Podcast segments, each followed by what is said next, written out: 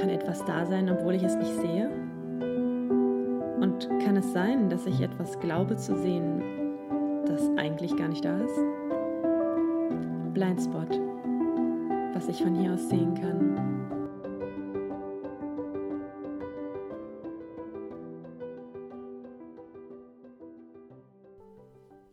Hallo, hallo! Ich hoffe, ihr hattet schöne Weihnachtsfeiertage und genießt jetzt die letzten Tage im Jahr 2021. Huhuhu. Ja, ich tue das jedenfalls und möchte direkt starten mit meinem neu implementierten Segment Erkenntnisse und Empfehlungen. So, ähm, eine Erkenntnis, die ich hatte, die war erst gestern. da wollte ich unbedingt mit dem Sub auf den See. Und ich war auch nicht bereit, irgendwelche Ausreden zu akzeptieren. Denn ich mag das irgendwie, wenn man sich so ein bisschen überwinden muss, etwas zu tun, weil ich dann irgendwie das Gefühl habe, dann fühle ich mich so ein bisschen lebendig und ich hatte Lust zu sappen und ich wollte mich nicht davon abbringen lassen, dass es jetzt kalt ist.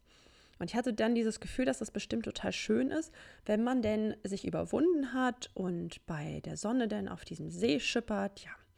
Und ähm, mein Freund, der hat nicht so dieses Bedürfnis so stark, sich jetzt irgendwie überwinden zu müssen.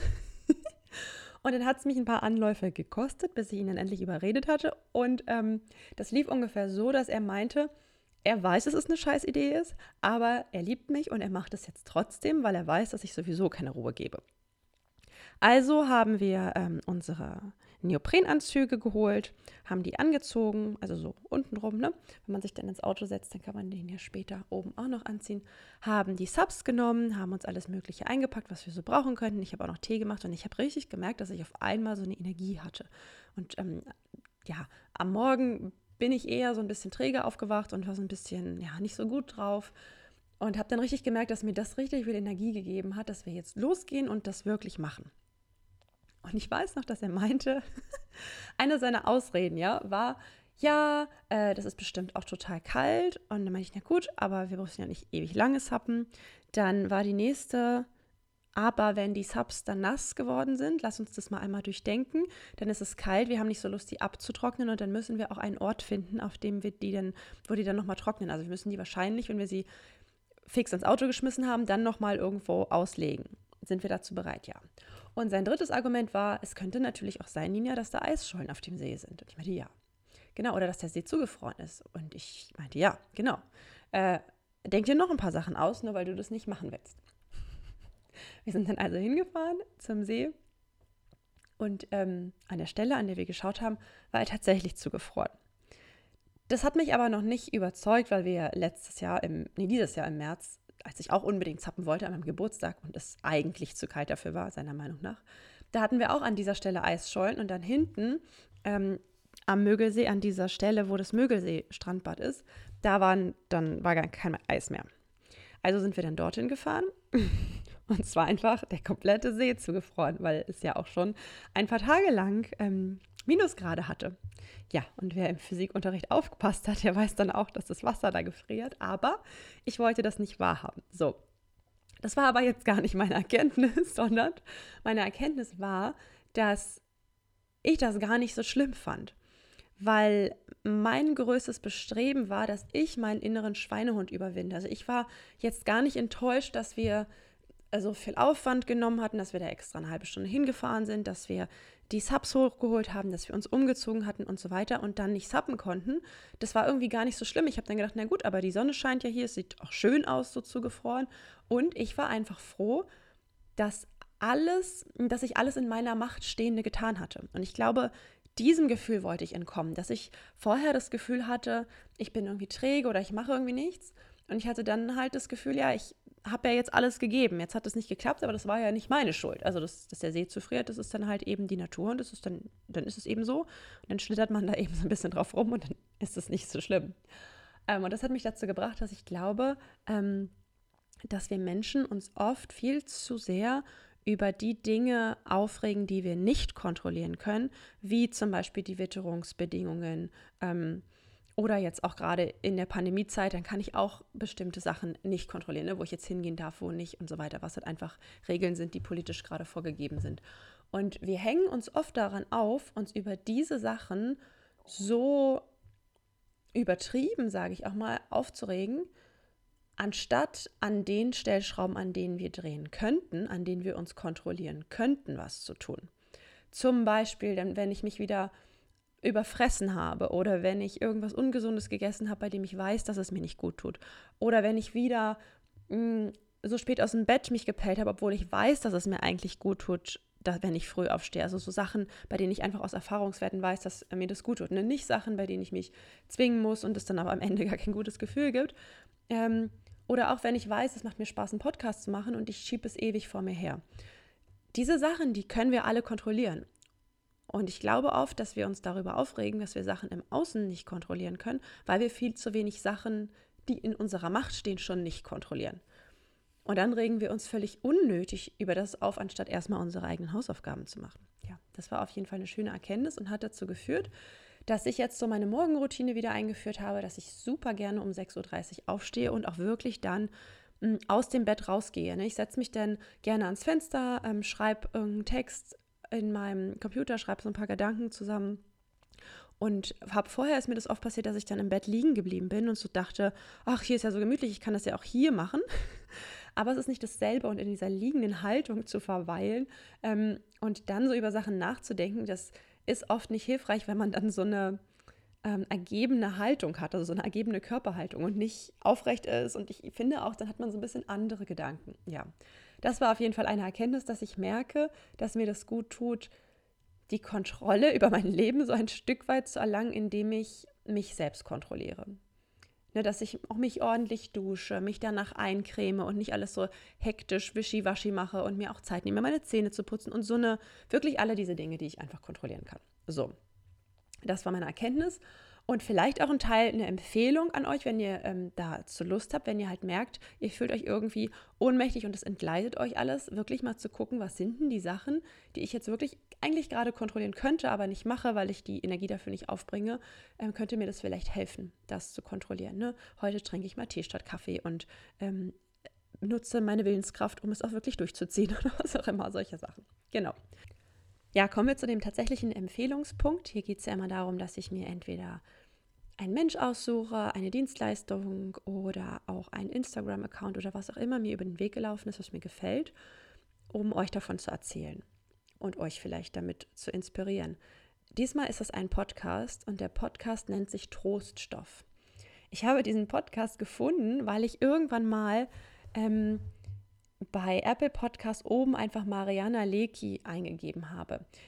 Mariana Lecki ist eine Bestseller-Autorin, die unter anderem geschrieben hat Herrenausstatterin, Erste Hilfe und was man von hier aus sehen kann. Und dieser Podcast trägt ja den Untertitel, was ich von hier aus sehen kann, auf Grundlage auch des Romans von Mariana Lecki, weil es mir so gut gefallen hat, wie sie auch immer wieder auf Blindspots hingewiesen hat in ihrem Buch. Ja, also eigentlich wollte ich Mariana Lecki recherchieren und bin dann auf dem Podcast Troststoff gelandet. In der Episode 2 ist sie dann zu Gast. Da gibt es ein super schönes Interview mit ihr zu hören. Und dabei bin ich darauf gekommen, dass dieser Podcast mir unheimlich gut gefällt. Den gibt es noch gar nicht so lange. Ich glaube, ein Jahr jetzt ungefähr. Und in den ersten Episoden geht es auch um Judith Kerr. Auch super interessant. Und die, ähm, die Winnie Hescher, die den Podcast macht, ist ZDF-Korrespondentin im Hauptstadtstudio und hat das Bestreben, mit diesem Podcast Bücher vorzustellen, in denen es um den Tod geht. Aus irgendeinem Grund hat mich das schon immer fasziniert, mich mit dem Tod zu beschäftigen. Das habe ich als kleines Kind, habe ich schon viele Bücher darüber immer gelesen. Und ich mag diesen Podcast einfach, weil ähm, sie auch sehr schön spricht, oft ihre Interviewgäste im Café trifft und so ein cooles Aufnahmegerät hat, bei dem immer so ganz leise die Hintergrundgeräusche vom Café zu hören sind, was so eine lebendige Umgebung schafft. Und das hat mich übrigens dazu inspiriert. Ich habe sie nämlich angeschrieben, mir auch so ein Gerät zu holen, das ich demnächst auch mal beim Podcast einsetzen werde, sodass ihr vielleicht auch mal den Unterschied hört. Aber erstmal muss ich mich ein bisschen technisch damit auseinandersetzen. das ist ein richtig cooles Gerät auf jeden Fall, was auch viel für professionelle Hörbuchaufnahmen und sowas genutzt wird. Man kann alles Mögliche damit einspielen. Jedenfalls finde ich diesen Podcast genial. Er hat jetzt inzwischen, ich glaube, neun Episoden. Oh, ich sehe gerade, am Samstag ist eine neue rausgekommen. Ha. Ja, und welche ich besonders empfehlen kann, weil ich sie sehr mag, ist die dritte Episode, in der es um Judith Kerr geht, die zweite Episode mit Mariana Lecki und die achte mit Gabriela von Arnim, die ähm, darüber gesprochen hat, wie sie ihren Mann zehn Jahre gepflegt hat. Und sie hatte sich eigentlich an dem Tag von ihrem Ehemann getrennt und am Abend hat er einen Schlaganfall bekommen. Und also ist sie bei ihm geblieben und hat dann halt diese Zeit beschrieben, was es auch mit ihr gemacht hat, ihren Mann so lange zu pflegen. Ich habe mir das Buch noch nicht gekauft, werde ich aber noch machen. Aber ich habe mir den Podcast mit ihr angehört und die Frau finde ich unheimlich interessant. Wie gesagt, Troststoff von Winnie Hischer. Empfehlung der Woche. So, kommen wir zum Episodenthema. Hey, wie cool, ich habe es schon wieder in genau zehn Minuten geschafft, ohne das zu planen. Ich freue mich voll. Das wird offensichtlich so ein Ding, dass dieses Erkenntnisse und Empfehlungen zehn Minuten dauert. Gut, so. Worum es heute geht, ist so ein bisschen übergeordnet das Thema, nicht gut genug zu sein. Wann bin ich eigentlich gut genug? Was ist das überhaupt? Ist das schlimm, wenn man das nicht hat? Ähm, und wie ich darauf gekommen bin, äh, weiß ich nicht mehr. Ich habe neulich, hatte ich irgendwie Spaß daran, alles zu sammeln, worin ich schlecht bin. Das ging damit los, dass ich die Blumen gegossen habe. Und eine, ein Punkt daran, schlecht daran zu sein, die Blumen zu gießen, ist ja, sie gar nicht zu gießen, ne? dass man das immer vergisst. Das ist ein Aspekt, den ich sehr, sehr gut kann. Meine Mitbewohnerin ist ähm, neulich nach Brasilien losgeflogen und dann hat sie mir schon gesagt, Ninja, ich werde dich dann zwischendrin immer mal wieder daran erinnern, dass du die Blumen gießt. Und ich habe inzwischen mir hier auf meine Glastafel einen Wochenplan gemacht. Da hat mich ein Kollege im Büro zu inspiriert, weil er immer so einen Kalender eingeschrieben hat und dann immer so Haken gemacht hat, weil man in der Woche die Blumen gegossen hat. Da dachte ich, wow, wie hilfreich. Sonst vergesse ich das nämlich. Aber es ist bei mir so, dass ich nicht nur schlecht darin bin, im Blumengießen, weil ich es vergesse, sondern auch in dem tatsächlichen Tun bin ich extrem schlecht, weil ich zum Beispiel immer diese Gießkanne viel zu voll mache und dann die Blumen gieße und die Hälfte einfach daneben kippt. So habe ich neulich unseren WLAN-Router kaputt gemacht. Dachte ich zumindest. Ich habe es voll daneben gegossen voll auf den WLAN-Router, habe es dann natürlich schnell abgetrocknet. Abends saß ich dann äh, am Computer und auf einmal ging das Internet nicht mehr. Äh, und dann habe ich äh, ja, bei unserem Anbieter angerufen und habe gesagt, der Router ist kaputt. Wir haben dann einen neuen bekommen.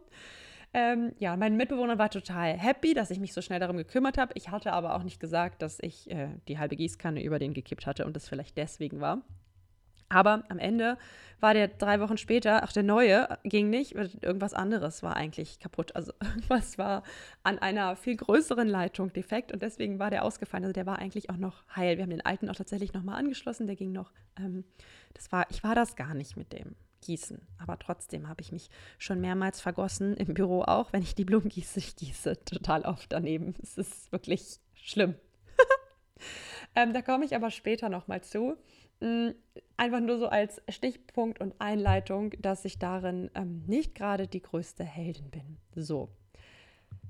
Ein schönes Zitat, was ich neulich gefunden habe und was super gut zu dieser Episode passt, ist folgendes. We are all ordinary. We are all boring. We are all spectacular. We are all shy. We are all bold. We are all heroes. We are all helpless. It just depends on the day. Von Brad Meltzer.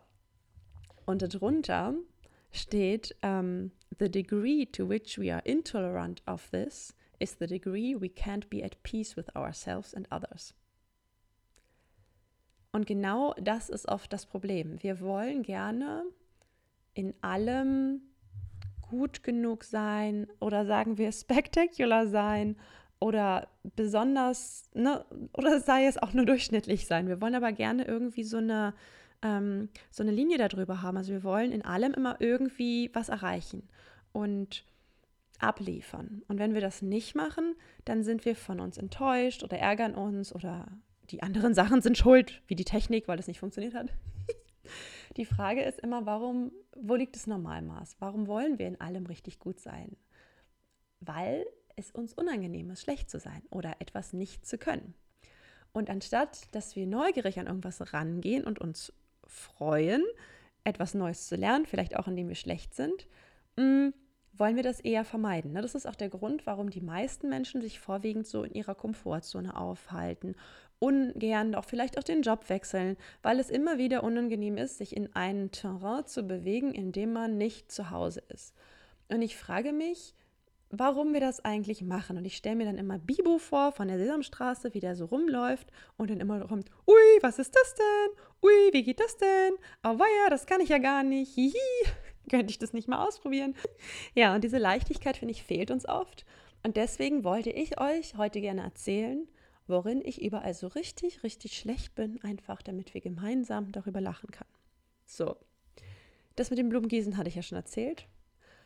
Was ich auch richtig nicht kann, ist Milch aufschäumen an diesen komischen Barista-Maschinen. ich habe früher schon mal als 16-Jährige in einem Café gearbeitet und ich habe das letztes Jahr noch mal probiert. Ähm, und ich arbeite total gerne in Cafés. Ich finde Kellnern auch super spannend. Ich mag es, diese Menschen kennenzulernen und so weiter. Aber es scheitert leider meistens an dieser einen Sache und zwar, dass ich weder gut Kaffee kochen kann, noch Milch aufschäumen kann. Das ist wirklich mein größtes, das ist mein Endgegner in diesem Café dann immer, diese Kaffeemaschine. Wir haben im Büro auch so eine kleine Espressomaschine und ihr müsstet mich wirklich dabei sehen. Ich, ich weiß nicht, wie ich das schaffe, aber ich schaffe es wirklich, die absoluten Katastrophen damit zu vollbringen. Die ganze Milch spritzt an die Decke und ich weiß nicht sonst wohin. Der Kaffee verbrennt. Keine Ahnung, was da passiert, aber ich kann es wirklich einfach überhaupt nicht. Und was dann so lustig ist, ist, dass ich ähm, dann immer wütend auf diese Maschine werde oder auch nicht verstehe, warum Leute immer diese völlig übertrieben komplizierten Maschinen haben müssen oder auch zum Milch aufschäumen und dann immer mit diesem komischen, ähm, was ist denn das, dieser Strohhalm, den man dann da in diese Milchkanne hält, die total anfällig ist oder, oder für Schmutz und so eklig verklebt. Und warum nutzt man nicht einfach diese, diese geilen Kannen? Die habe ich auch zu Hause. Da gebe ich die Milch rein, dann drücke ich auf den Knopf und dann schäumt sich das auf. Da schaffe ich es übrigens auch, dass das am laufenden Band überläuft, weil ich nie richtig einschätzen kann, wie viel Milch da jetzt rein darf oder wie wenig. also es ist wirklich eine Katastrophe. Ähm, worin ich noch richtig schlecht bin, ist Sachen zusammenbauen, jeglicher Art. Ähm, ich darf dann immer halten und halten finde ich total langweilig, so dass ich selbst nicht richtig gut halte, weil ich dabei in der Gegend rumgucke und dann halte ich es doch wieder schief und ähm, derjenige, der irgendwas zusammenbaut, dem ist überhaupt nicht geholfen. Und früher, als ich mir noch so viele Ikea-Möbel gekauft habe, da habe ich original die Sachen immer zweimal aufbauen müssen, weil ich es beim ersten Mal fast immer falsch gemacht habe. Und ich habe wirklich auch die Anweisung angeguckt. Das habe ich inzwischen gelernt. Erst habe ich ja gedacht, ach, ich schaffe das schon irgendwie. Hat dann meistens irgendwie nicht geklappt. Teile übrig gehabt, weiß ich nicht.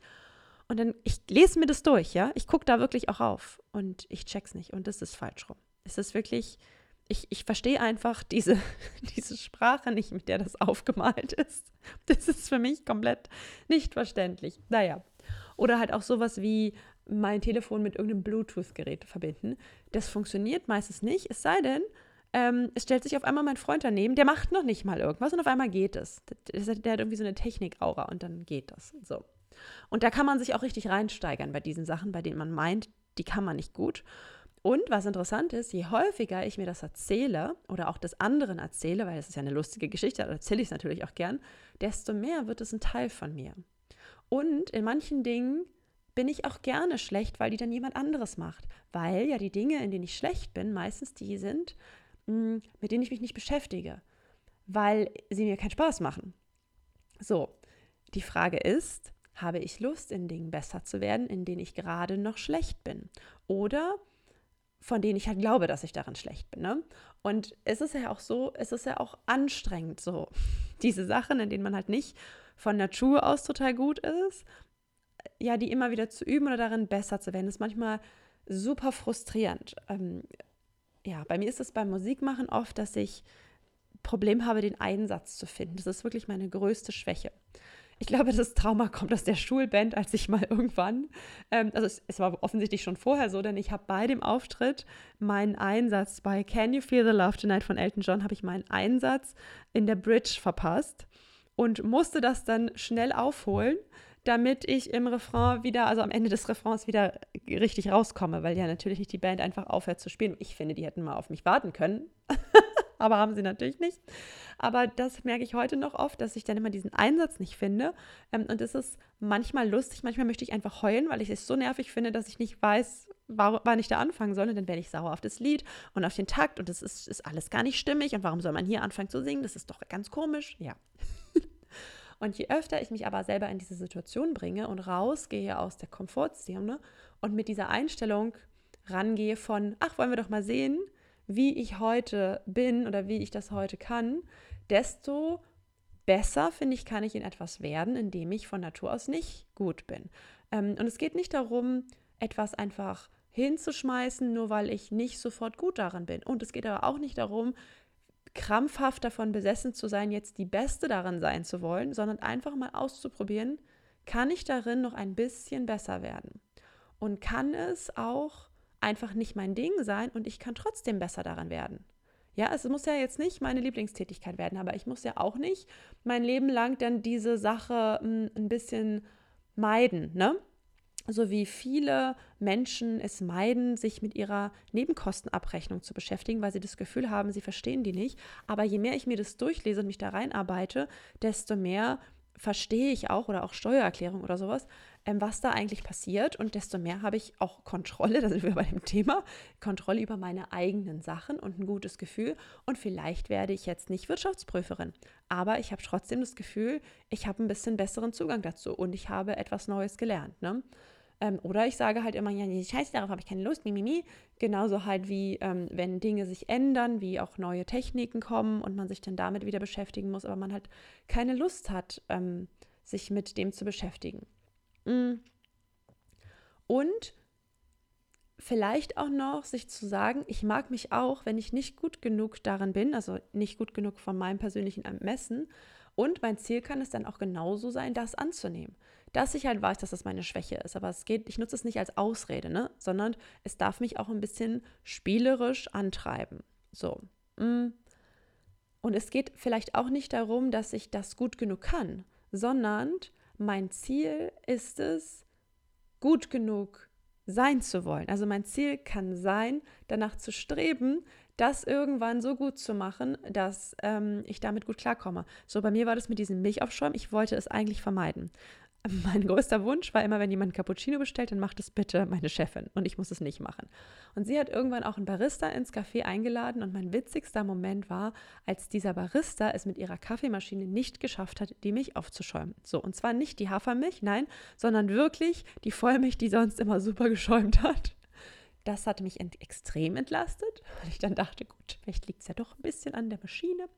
Ähm, aber auch, es hat mir auch Antrieb gegeben zu sagen, hey, ich will das jetzt auch ein bisschen, wenn ich schaffe, es ein bisschen besser zu machen und ein bisschen selbstständiger zu werden. Ne? Mein Gefühl sollte am Ende sein, ich habe keine Angst mehr, wenn jemand einen Cappuccino bestellt, weil ich das hinbekomme.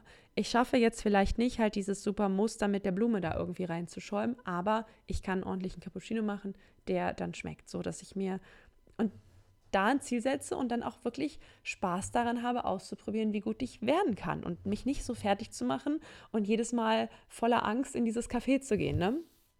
Also sowas wie, ähm, ich probiere mich aus, weil ich nicht gut daran bin. Ähm, und oder auch zu sagen, ja, ich bin richtig schlecht im Surfen. Wenn ich jetzt zum Beispiel anfangen würde, Surfen zu lernen, dann wäre ich wahrscheinlich richtig schlecht, weil ich es noch nie gemacht habe. So. Und dass es vielleicht auch lustig ist, darin schlecht zu sein und dann halt zu gucken, wie weit geht es? So, das ist dieser eine Punkt ähm, von, wir wollen gerne gut sein, wir sind aber nicht gut, wir versuchen das zu vermeiden, wir wollen uns damit nicht beschäftigen und wir gehen ihm aus dem Weg. Und dann gibt es ja noch Sachen, in denen sind wir gut. Und da finde ich auch wieder lustig, dass es ja auch bei allen Sachen immer darauf ankommt, mit welcher Norm ich mich gerade vergleiche oder mit wem ich mich gerade vergleiche. Zum Beispiel war ich früher im Schwimmen immer die Klassenbeste. Ich war richtig gut darin. Und irgendwann kam ein Mädchen in unsere Klasse oder in die Nebenklasse und die, ähm, mit der hat mein Lehrer mich dann ins Becken gepackt, hat mir auch nicht gesagt, wer sie ist und meinte, ihr macht jetzt Wettschwimmen. Und ich habe komplett verloren, aber sowas von. Und es war so unangenehm, weil ich sonst halt immer die Beste war. Und dann war ich auf einmal nicht gut und die war schon jahrelang im Schwimmverein. Und für meinen Lehrer war das total cool, weil er dachte, er hat jetzt endlich was gefunden, in dem er mich fordern kann.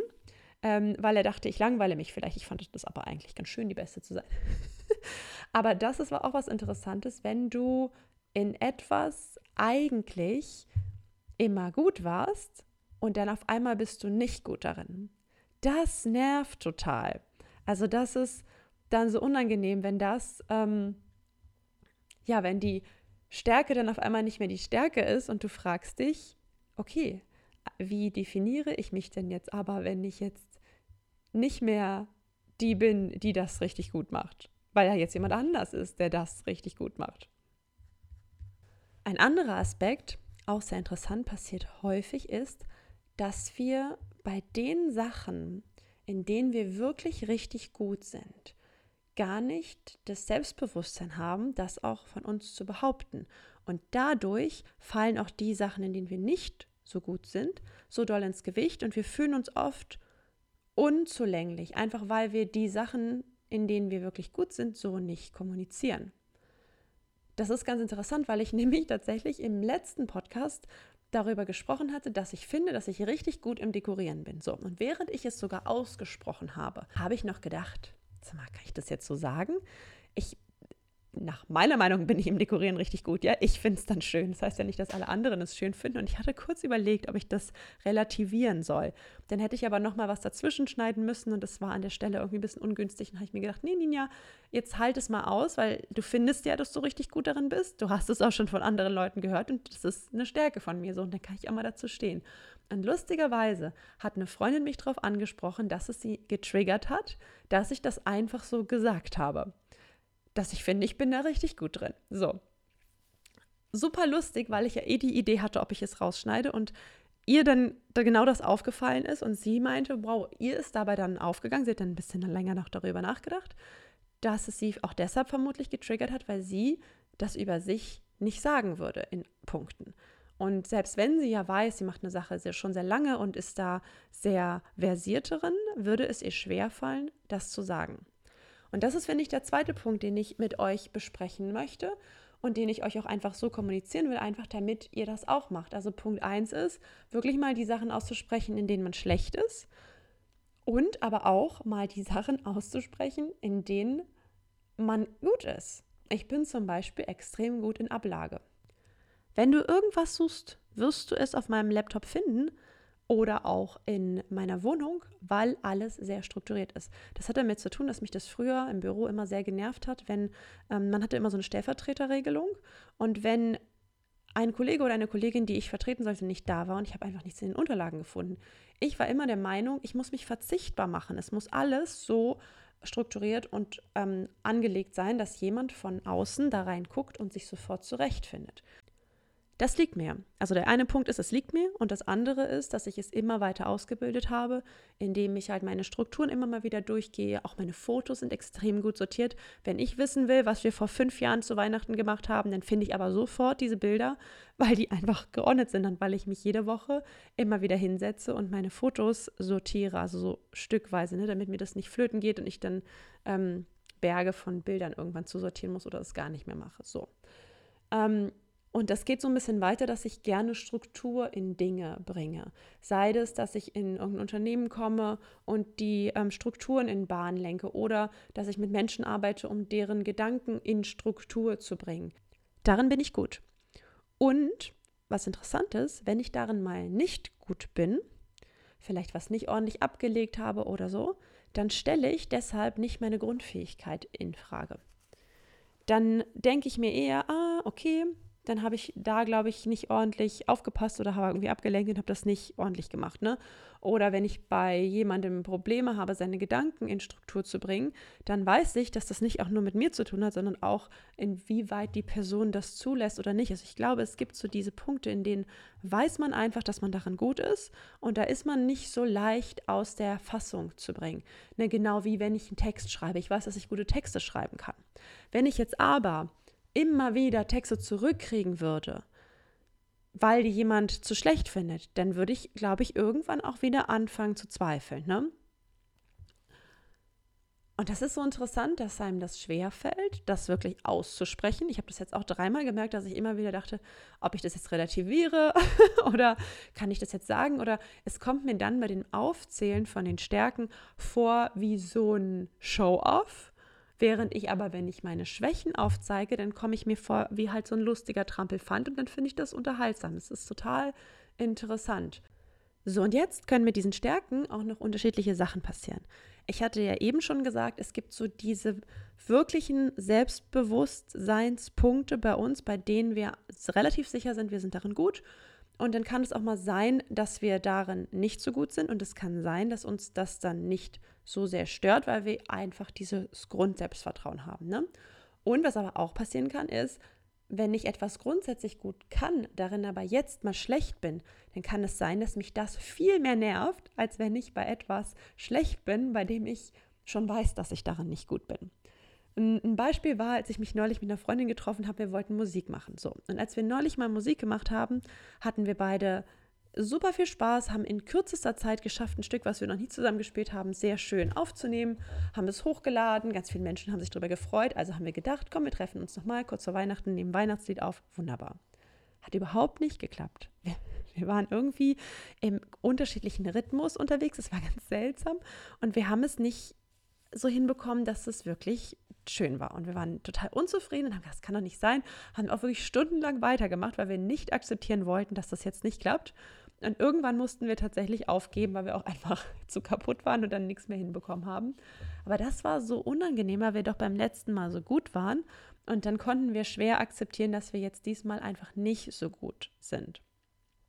Und was ich daran auch noch interessant finde, ist, dass manchmal auch so eine Stärke, die man hat, zu einer Schwäche werden kann. Denn wir hatten dabei auch über diese Podcast-Folge gesprochen, die ich dann aufnehmen wollte. Und sie hat bei sich was festgestellt. Sie meinte, sie hat eigentlich ist es ihre Stärke, dass sie Sachen immer zu einem guten Ende bringt. Und dass egal, was sie anfasst, dass sie das niemals einfach aufhören würde. Sie ist halt sehr hartnäckig und sie kann sich immer durchbeißen. Und genau diese Stärke ist ihr dann aber so ein bisschen zum Verhängnis geworden, weil sie meinte, sie hat gemerkt, dass sie aber nicht aufhören konnte. Und obwohl es dann einfach jetzt gerade nicht geklappt hat, ist sie dann so ein bisschen verkrampft geworden. Das heißt, diese Stärke, Durchhaltevermögen, ist dann zu krampfig geworden. Genauso kenne ich das von mir. Ich bin sehr gut darin, die Fähigkeiten von Menschen zu sehen und aber auch deren Schwächen zu sehen. Und genau diese Stärke, Schwächen erkennen zu können oder in Prozessen eventuelle Problemstellen sehen zu können, ne, kann zu einer total nervigen Eigenschaft werden, wenn man dann in den Menschen immer nur deren Schwäche sieht oder halt auch in sich selber. Das ist immer dieser Punkt von, du hast eine Eigenschaft, und du kannst sie halt auch übertreiben. Und dann ist es überhaupt nicht mehr hilfreich für andere Leute, obwohl man, glaube ich, diese Gaben bekommen hat, damit man eigentlich auch sie einsetzt, um anderen auch bestmöglich zu helfen. So. Und was auch spannend ist, ist, wenn man in was richtig gut ist, und zwar so gut, dass andere das nervt. Ich hatte das früher als Kind oft, dass Leute nicht mehr mit mir spielen wollten, weil ich zu gut war, weil ich dauernd gewonnen habe. Und dann hatten die keinen Bock mehr und das hat sie genervt. Toll. Oder du bist extrem gut in etwas und dann ist es ganz schwer, Leute zu finden, mit denen du spielen kannst, weil die dein Niveau nicht halten können.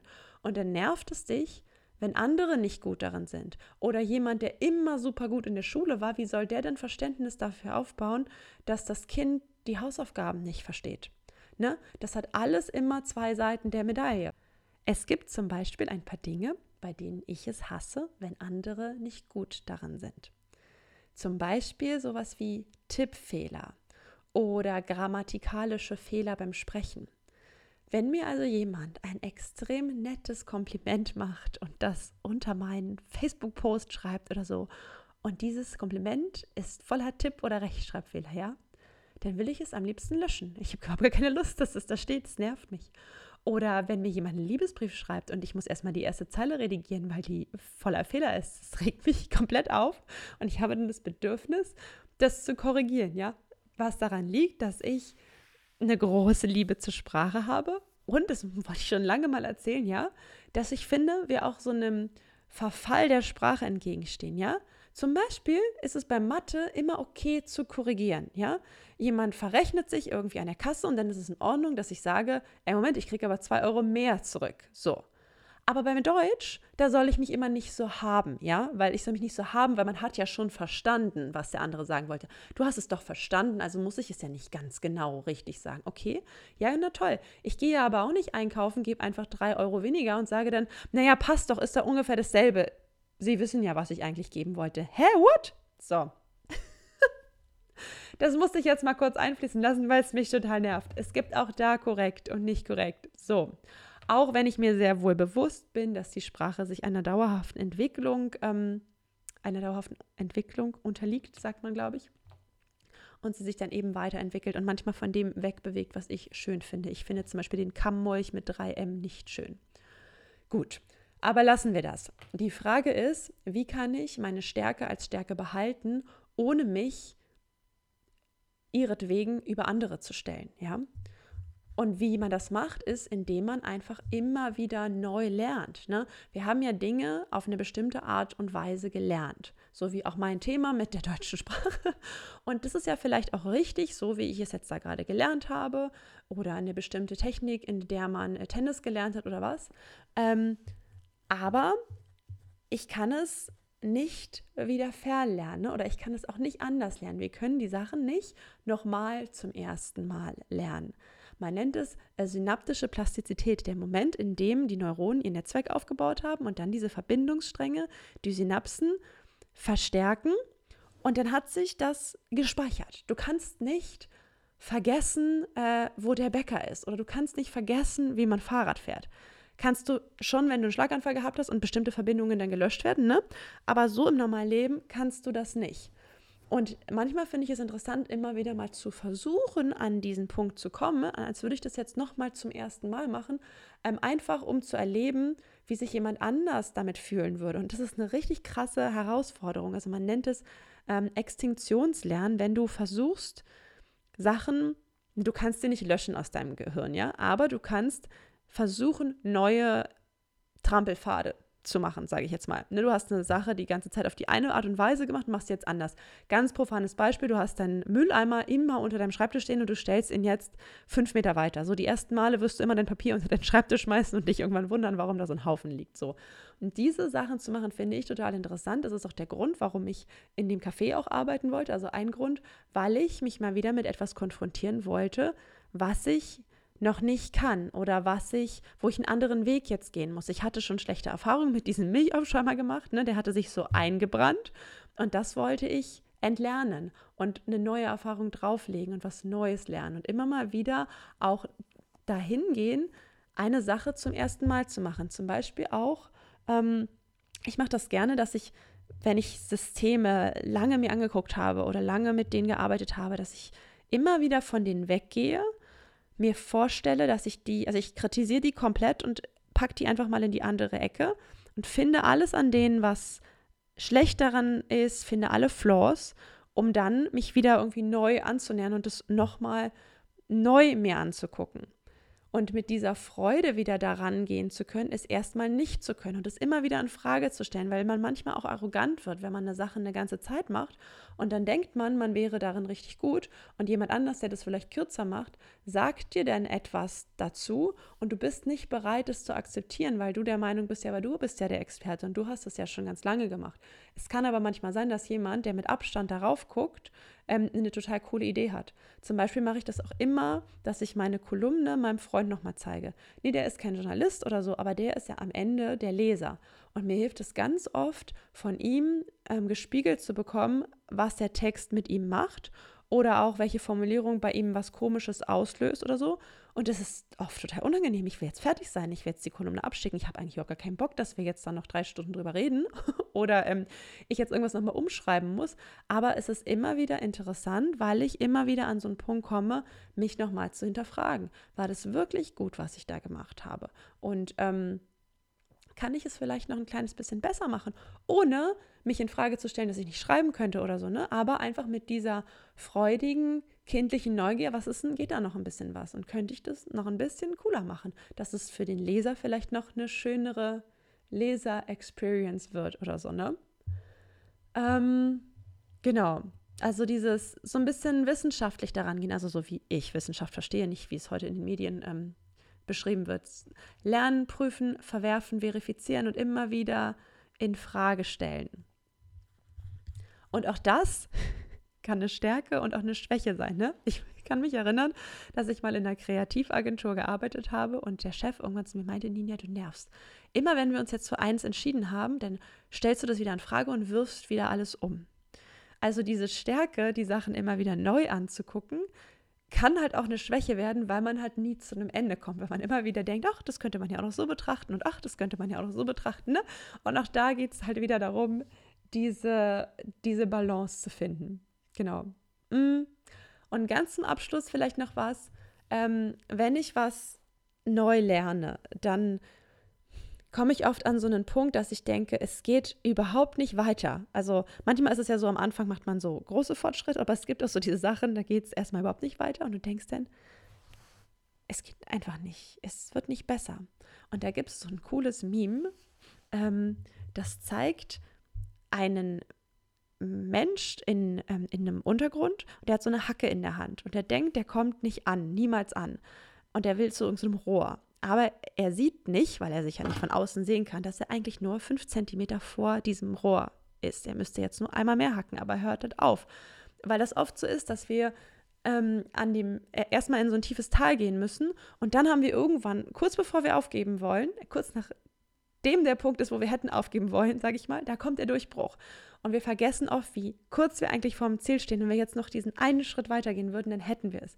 Ich habe neulich so ein ähm, Lied lernen wollen, unbedingt, weil die Kinder von meinem Freund es gesungen haben und ich fand es total schön. Das Lied heißt Meeresleuchten und ist aus diesem Buch Alea Aquarius. Und da, da gab es, glaube ich, auch einen Film zu. Und äh, die Mädels haben das immer gesungen und das gab es halt nicht. Es gab auch keine Noten dazu. Und dann habe ich das ähm, meiner Gitarrenlehrerin gegeben und sie gefragt, ob wir das mal irgendwie rausfinden können. Du meine Güte, war das kompliziert mit so einem Intro und dann äh, konnte ich nicht nur picken, sondern musste auch schrummeln und ich hasse Schrummeln, das klingt bei mir scheiße, ne? Habe ich mir halt so gemerkt, daran bin ich nicht gut.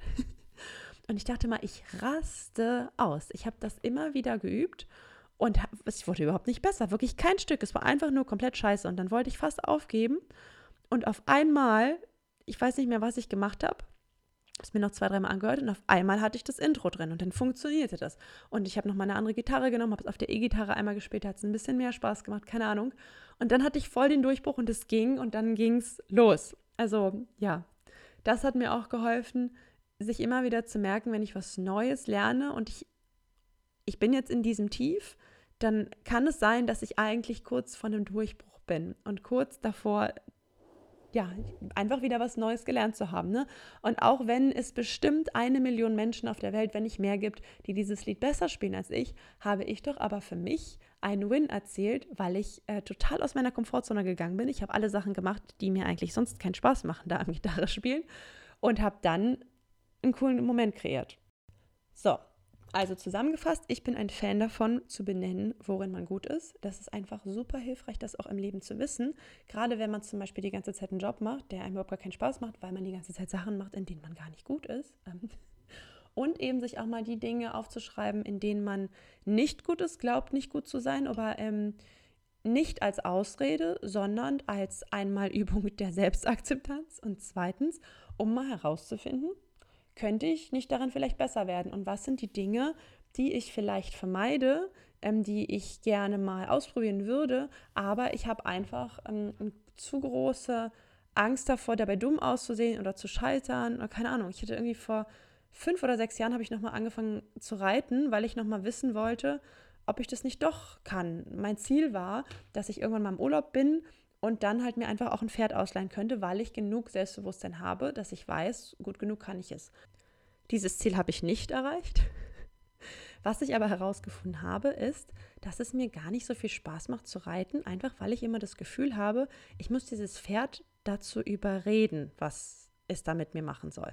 Vielleicht liegt es daran, dass die, dass die Schulpferde einfach auch so erzogen sind. Vielleicht probiere ich auch noch mal was anderes aus. Der wichtige Lerneffekt für mich war aber, ich habe es nicht aus Vermeidungsstrategie aufgehört. Es war so, dass ich nicht nochmal mit Anfang 30 anfangen wollte, das zu lernen ähm, und dabei doof aussehen, weil ich nicht weiß, welches Pferd ich von der Koppel holen soll. Ich habe tatsächlich einmal das Falsche geholt, weil ich immer nach diesen Fotos gehen sollte und ich war dann habe zwar, das Pferd sah aus wie auf dem Foto, ich habe aber auf der Koppel der Stuten gesucht und es war aber ein Wallach. Ich wusste nicht, dass es da unterschiedliche Koppeln gibt, egal. aber ich habe mich halt komplett exposed, habe diese ganzen peinlichen Momente gehabt, wie ich kriege es nicht richtig aufgezäumt und so weiter. Also alles das, wovor ich Angst hatte, mir guckt jemand dabei zu, wie ich schlecht bin, mir guckt jemand dabei zu, wie ich scheitere. Ne? Ich habe Einzelunterricht und ähm, die Reitlehrerin sieht halt alles, was ich da murkelig mache. So. Und ich habe mich dem gestellt und habe ähm, das ein Dreivierteljahr gemacht, habe Zeit und Geld investiert und habe dann entschieden, ich glaube, das macht mir einfach nicht so viel Spaß, als dass ich jetzt darauf weiter hinarbeiten will, auf dieses Ziel. So. Ganz losgelassen habe ich es noch nicht, weil ich immer noch überlege, ob es einfach die Art von Reitunterricht ist, die mir nicht so viel Spaß macht. Aber für mich ist dieser wichtigste Aspekt jetzt gerade gewesen, es nicht sein zu lassen, einfach aus der Angst, doof auszusehen. Und das finde ich immer schade, wenn man dann später etwas nicht gemacht hat, nur wenn man dachte, es vielleicht peinlich, so wie wenn Kinder manchmal nicht auf die Bühne rennen, weil sie Angst haben, dass jemand sie dann auslacht oder so, ne? Oder dass sie sich nicht als Freiwillige irgendwo melden. Das finde ich immer schade, wenn, wenn relativ schnell, weil jemand anders gelacht hat oder so, diese, ähm, wie heißt denn das, dieses Peinlichkeitsgefühl entsteht, ne? Oder diese Scham, sich zu zeigen, genau wie ganz viele Menschen sich nicht trauen zu singen, obwohl ich der Meinung bin, dass jeder Mensch singen kann. So, nur die meisten haben irgendwie ihre Stimme verloren oder trauen sich nicht, die zu zeigen und die meisten Leute, die schief singen, singen deshalb schief, weil sie keinen Zugang wirklich zu ihrer Stimme haben. Ich glaube, dass es eine naturgegebene Gabe ist, von jedem Menschen singen zu können. So, vielleicht rede ich da noch mal wann anders drüber, aber das soll es jetzt erstmal gewesen sein. Mm, ich gucke gerade, ob ich noch einen schönen letzten Schlusssatz habe. Nein, habe ich nicht. Ähm, dann wünsche ich euch einen super, super schönen Rutsch ins neue Jahr oder einfach einen schönen neuen Tag, falls ihr das zu einem anderen Zeitpunkt hört. Ähm, und ich freue mich, wenn wir uns bald wieder hören. Tschüss!